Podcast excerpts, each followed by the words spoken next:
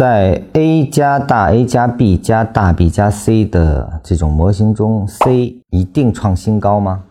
在原文中三十七课，禅师说过，C 一定要创出新高，而且很多人也是基于此在理解走势必完美，也就是说，C 如果不出新高，它就不完美。禅师说过这个话啊。那么我来说一下我对这句话的理解啊。首先。这个模型我们先看一下啊，A 加 A 加 B 加大 B 加 C 啊，对应着就是这样的一个基础模型啊。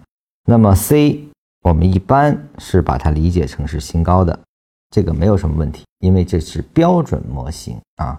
禅师也说过，即便这个 C 如果没出新高，比如出现这样的情况，它可能就很难出现新高了。前面的这个运动啊。在它的运动中，在大 B 构建的时候啊，中间的主件比较高，那么 C 最后并没有出新高，但是 C 的内部结构去看呢，它实际上是由两个中枢构成的一个趋势，也就是说它的走势的自我饱满度很高，但它没出新高，那它在禅师的定义里，它依然不把它理解成 C，而是把它理解成是围绕着最后的 B 的一个次级别运动。你的观察点是在次别运动上，因为出了新高，在禅师那儿才有背驰与否以及是否转折的问题啊。那么如果没出，就姑且理解为是围绕着大臂的一个继续构建啊。这只是在观察中的处理，但它是不是一定不出啊？一定出啊？实际上这里面还是前面说的。它是标准模型还是一个非标准模型下的处理原则？实际上区别是在标准模型上，我们希望它能出现，可以让我们更容易识别；但它不出现，你也应该知道如何应对啊！这才是学完缠论之后的灵活啊，不是死等那个新高啊！出现两个中枢了，它就必然需要有一个新高来去完成它的终结吗？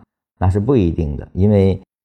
即便是 C 出了新高了，它如果不背驰，它还可以继续向上形成大 C，形成 D，甚至可以形成大 D，形成 E 啊，就是说它可以有 N 个中枢呢，不代表着 C 一定结束。所以说，模型只是供于我们来去思考市场现在的当下，我该以什么样的眼光去解读它，或者说我的焦点更应该放在哪里，而不是说它一定是什么。出现 C 和不出现 C，实际上对我们的交易本身并没有太多影响。而在刚开始学缠论的时候，你需要有这种模型，能让我们更清楚地分别当下的市场在发生什么。这只是我们的一个借助啊。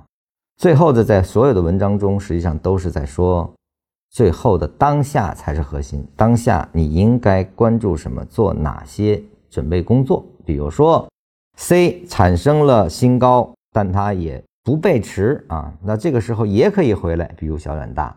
那么我也得考察它这种小远大能否生长出一个反向运动啊。那么它就是背驰了，它也可以继续的原原方向生长。所以没有任何东西是一定的，只是说我们在学标准的时候有一个标准之后。你才能够用当下的走势跟标准进行比较，你来找到差异性。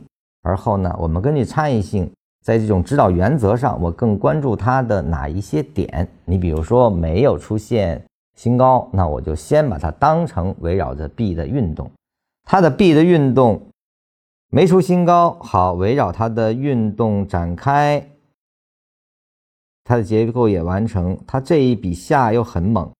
它甚至脱离了原有的 B 的范围啊，反抽出现了对于 B 的三脉，难道你这个地方还不知道它要往下运动了吗？